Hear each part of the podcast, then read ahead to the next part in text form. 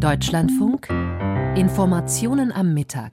Der Schaden, den der Abhörfall bei der Luftwaffe hervorgerufen hat, ist schon jetzt immens. Denn auf dem Spiel steht nicht nur die Glaubwürdigkeit des Kanzlers, die erschüttert wird, weil das, was da besprochen wurde, offenbar der Argumentation von Scholz widerspricht, mit der der Kanzler die Lieferung des Taurus-Marschflugkörpers an die Ukraine ablehnt. Es geht aber auch um die Frage, ob in der Bundeswehr zu leichtsinnig hochsensible Themen besprochen werden. Eine Frage, die auch Deutschlands NATO-Verbündete sicherlich aufrütteln wird. Gründe, jetzt nach Aufklärung zu rufen, gibt es also genug und diese Rufe werden immer lauter bis hin zu einem Untersuchungsausschuss. Aus Berlin Steffen Wurzel.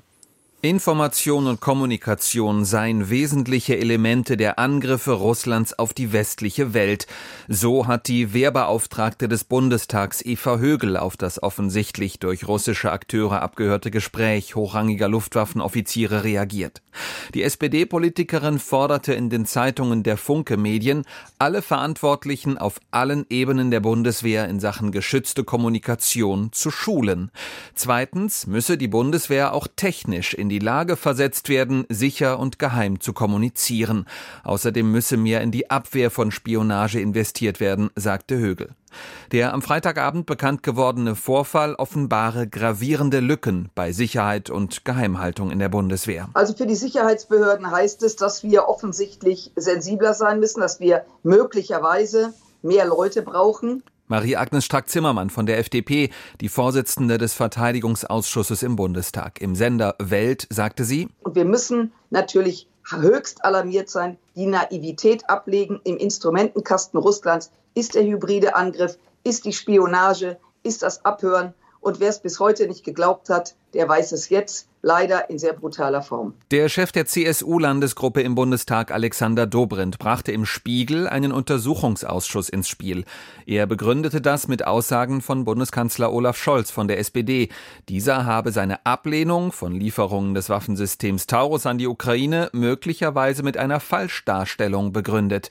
In dem mutmaßlich von Russland ausspionierten Gespräch widersprechen ranghohe Luftwaffenoffiziere unter anderem einer Aussage des Bundeskanzlers, wonach für einen Taurus-Einsatz deutsche Soldaten in der Ukraine vor Ort sein müssten. Der FDP-Verteidigungspolitiker Markus Faber wies die Forderung nach einem Untersuchungsausschuss zurück. Dem Deutschlandfunk Hauptstadtstudio sagte er, Dobrindt ist ja dafür bekannt, dass er über das Ziel hinausschießt geht hier um ein Gespräch, das vom Diktator im Kreml veröffentlicht wurde. Das gibt uns einen deutlichen Hinweis, dass wir Kommunikationswege äh, überdenken und neu bewerten müssen.